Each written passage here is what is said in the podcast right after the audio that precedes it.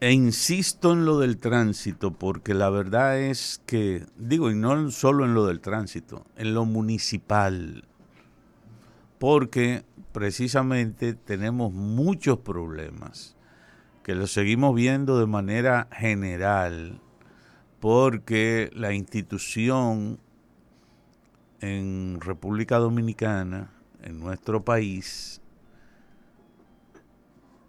ha mantenido ese criterio de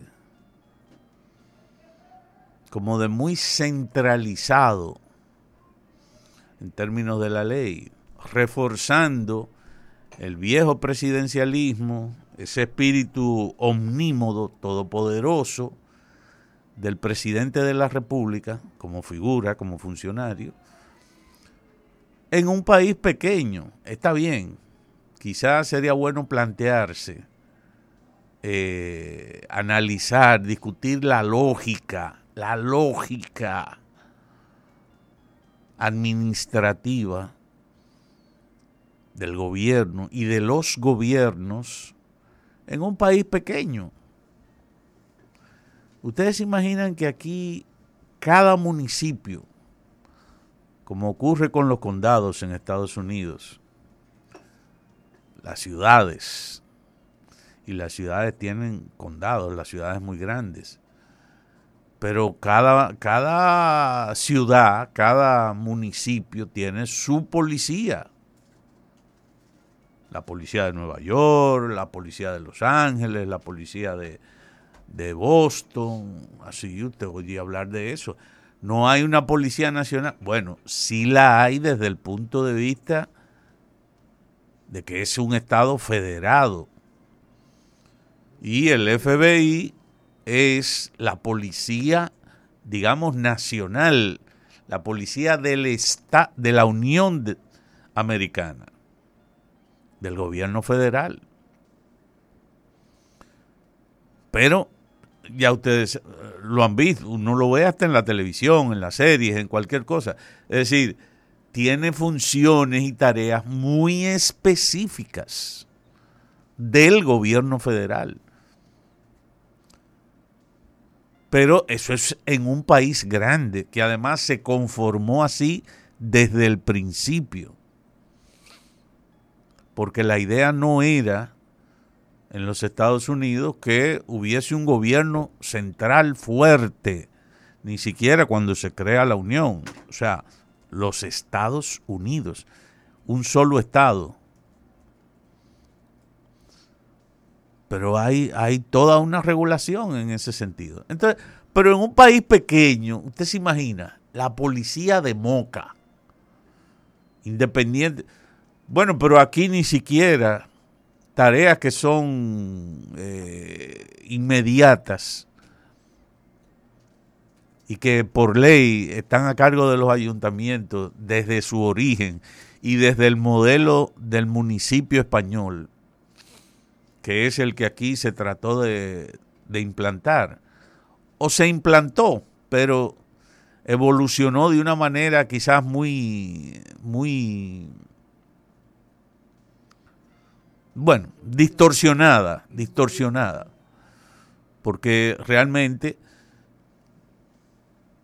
vemos, bueno, qué sé yo, los últimos 60, 50 años, desde el periodo de Trujillo para acá, casi 100 años, usted ve la cuestión de los ayuntamientos y ese, ese, esa centralización, ese poder total que Trujillo implantó, después incluso de la muerte de Trujillo, se quedó y se reprodujo mucho de esa centralización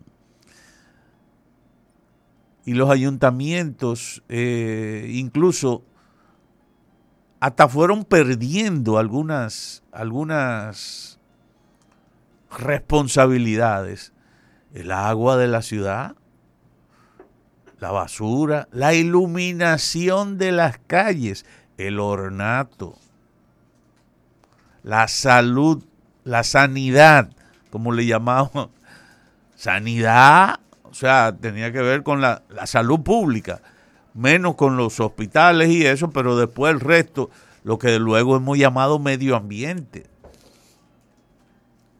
En fin, el hecho de que todavía, o, sea, de que mantengamos una tendencia eh, en sentido contrario a lo que se llama municipalidad, a los gobiernos locales, a sus responsabilidades, se le han ido quitando muchas cosas y por eso es que entonces también, ¿ustedes creen que es eso porque está en el formato?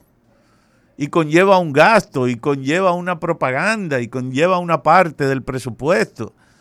Pero ustedes no ven como que no, para, cuando hay elecciones para escoger el síndico y ahora la separaron, yo digo que para peor. Porque la separación de unas elecciones generales en un país que es centralista le, resta brillo a ese evento en su particularidad, en su esencia municipal. El discurso en este caso es rescatar precisamente el espíritu municipal, pero para eso hay que darle funciones y respetarla, porque la ley está ahí, la ley lo dice, Busquen la ley 176-07. Búsquenla para que ustedes vean.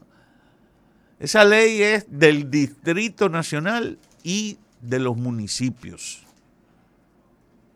Y establece incluso, y no hablemos de eso por ahora, establece, primero establecía 10 por, 7% eh, y, y ahora y después 10% del presupuesto del año, no del Producto Interno Bruto.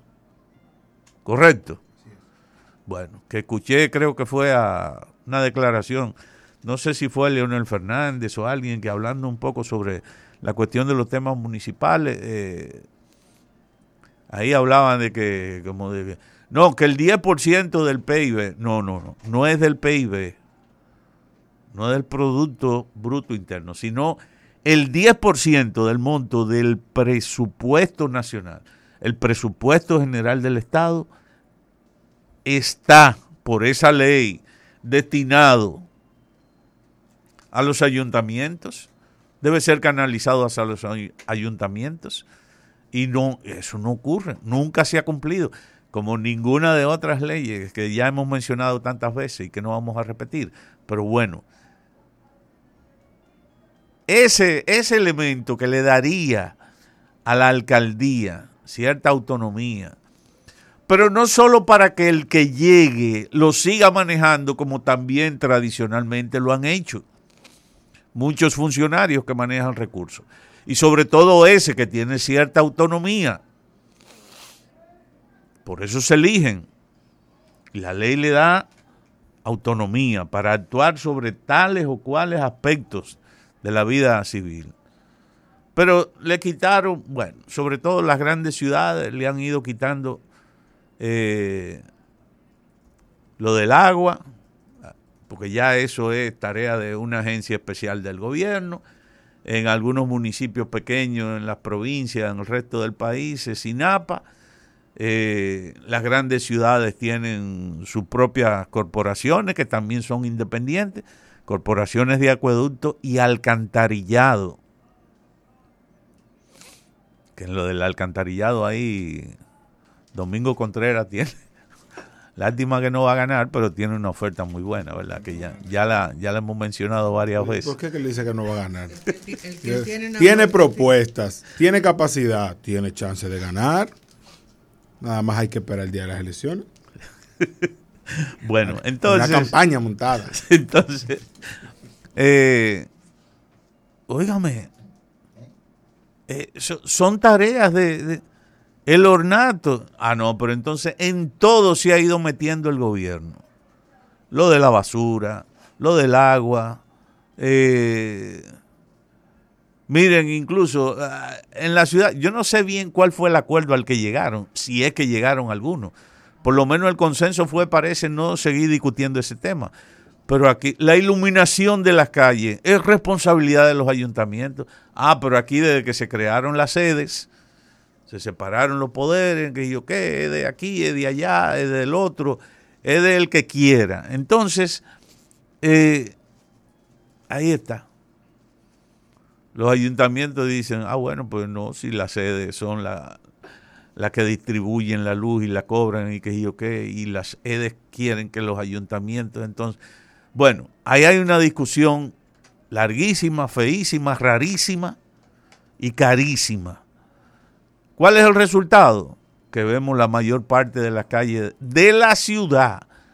No estoy hablando de sectores suburbanos ni de las carreteras. no, no, no. De la ciudad, que son responsabilidad del ayuntamiento. No lo cumple. Y otro asunto, bueno, ya lo último, el tiro de gracia el otro día las calles, las calles de la ciudad, ya los síndicos se desentendieron de eso. ¿Por qué? Porque no sé por qué acuerdo interinstitucional o me da la ganario.